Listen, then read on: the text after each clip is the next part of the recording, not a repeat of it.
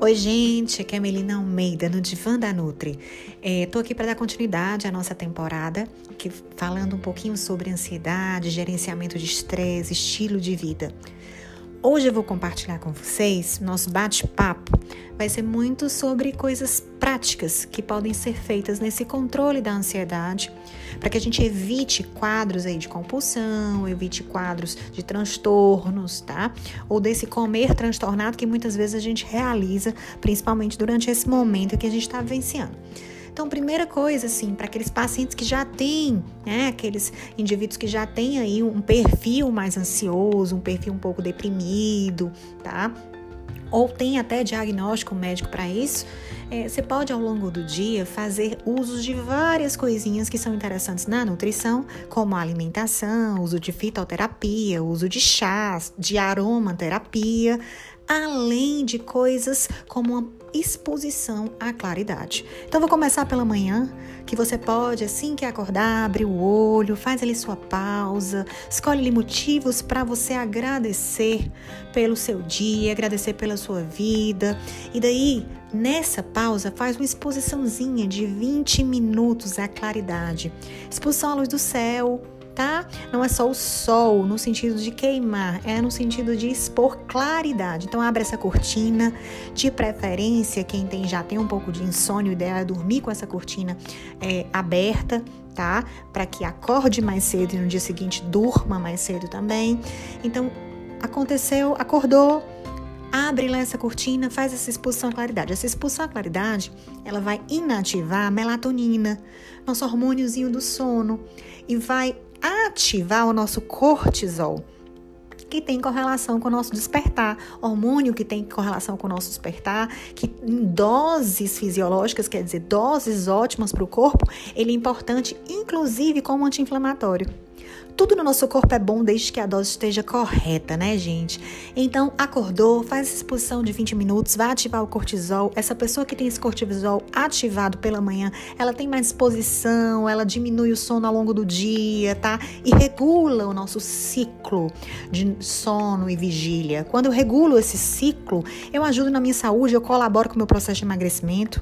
Por quê? Porque quem tem alteração de cortisol tem dificuldade de perder peso, gente tem dificuldade de perder peso, tem dificuldade para dormir, quem não dorme bem, não tem produção de hormônio de saciedade, então preciso ter essa produção da leptina, né? Tá correlacionada com a minha saciedade para que eu não acorde com muita fome ou acorde até às vezes sem apetite, mas ao longo do dia eu queira comer o mundo do que eu estou vendo por aí, não é isso que acontece muitas vezes com a gente? Então, então um dos primeiros passos é esse. Acordou, faz uma exposiçãozinha, ativa esse cortisol, joga aí nas redes sociais ativando meu cortisol, me marca, tá?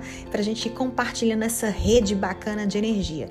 Feito isso, pela manhã, você tá ali abrindo, o seu trato gastrointestinal tava dormindo, tá? Estômago, intestino, tudo ali dormindo, fazendo um leve, um leve funcionamento, não é o funcionamento como é durante o nosso dia, né? Então, de preferência, escolhe um alimento quente, pela manhã um alimento morninho, um chazinho, que não seja um chá estimulante. Então, um chazinho de camomila, um chazinho de, de boldo, um chá de erva doce, um chá de cidreira, um chá de capim santo, principalmente para os que são mais ansiosos, que já acordam com um nível de ansiedade mais alto, tá? E aí, ao longo do dia, deixa para tomar o um cafezinho depois ok? Ao longo do dia, você pode escolher é, vários alimentos que têm correlação com o nosso sistema nervoso central, que vão nos auxiliar, como banana, castanha de caju, castanha do Pará, tá? Você pode ir ao longo do dia incluir canela. Aí quando você for tomar aquele cafezinho um pouco mais tarde, evite tomar após as quatro horas, principalmente se tem esse quadro de mais ansiedade ou de insônia, para que esse estimulante não venha a comprometer a qualidade do seu sono. Em algumas pessoas ele compromete, em outras não. Depende da, do nível de metabolização da cafeína, né? Então isso é muito específico, teria que ser acompanhado, enfim. Mas a título geral, essas são dicas super importantes para hoje. Então, esse acordar, a inclusão dos chás e a aromaterapia, gente, por fim. Então, na hora de dormir, Teve dificuldade do sono? Coloca um pouquinho de óleo de lavanda, óleo essencial de lavanda no travesseiro. Ou então pinga uma gotinha, duas gotinhas na planta do pé. E aí vai ter aquele sono mais reparador, mais calmante e faz a higiene do sono. Que a higiene do sono eu vou deixar para o próximo episódio.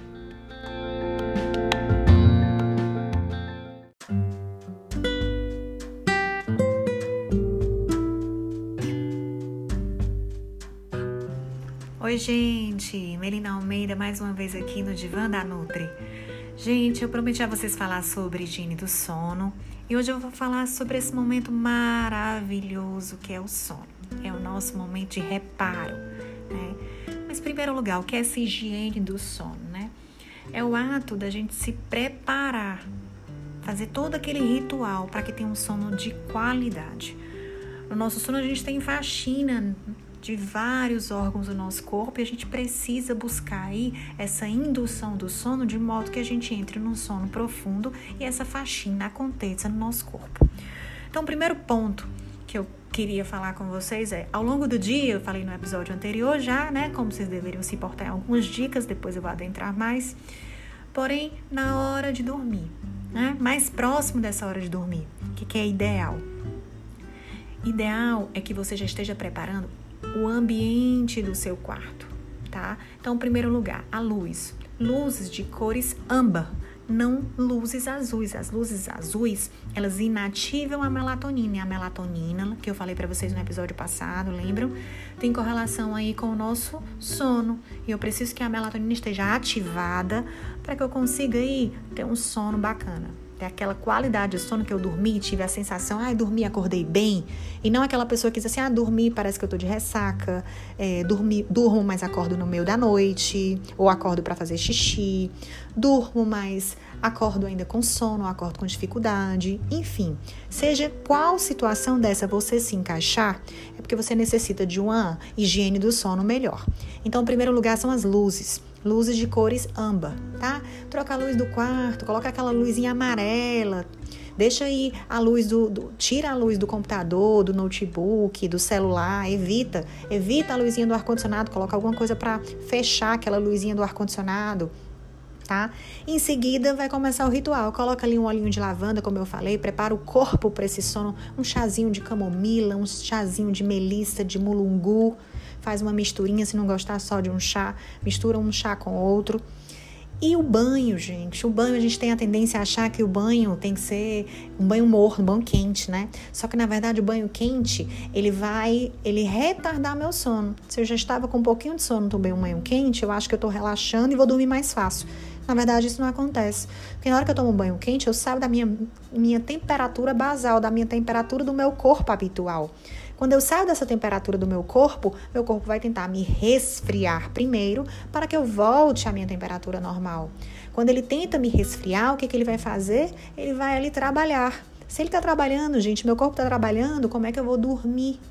Então, ele vou demorar um pouco mais a dormir. Então, o ideal é tomar um banho, temperatura normal, liga ali o chuveiro, esquece o banho morno, tá?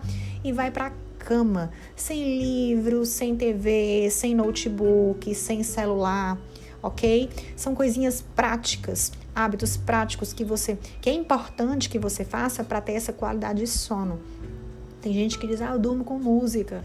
Tá, é, você pode até colocar um pouquinho de música ali naquele momento, mas se você deixar a música a noite inteira e esquecer, a sua mente está ali o tempo inteiro ouvindo. Ouvindo aquela música, sendo alimentada por aquele som ok? Então, o ideal realmente é a questão da, da higiene de uma forma bem segura, bem prática, como a gente já falou certo? Evite barulhos, evite excesso de estimulante, evite refeições pesadas à noite. Vai jantar e aí eu vou jantar. Digamos que você tem o hábito de jantar às 8 horas da noite, 9 horas da noite e já tem o hábito de dormir muito cedo, 10 horas. O que, que acontece com isso? Você, menos de duas horas no máximo aí, né? Se você for dormir, jantar 8 e dormir às 10, foram duas horas de intervalo. Se você come uma refeição com uma quantidade muito grande de carboidrato refinado, que vai fazer pico de insulina, essa sua noite de sono vai ser comprometida. E mais uma vez, o seu corpo está ali tentando digerir tudo aquilo que você está comendo, ok? Ou se você também faz um excesso de proteína à noite, aquela carne vermelha, aquele churrasco, né?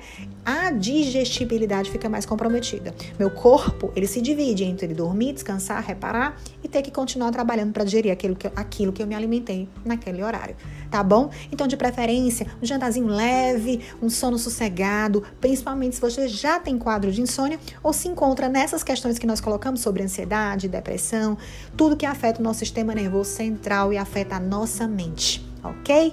Beijo, gente, mais uma vez. Muito bom estar aqui com vocês. Espero que gostem. Continue curtindo.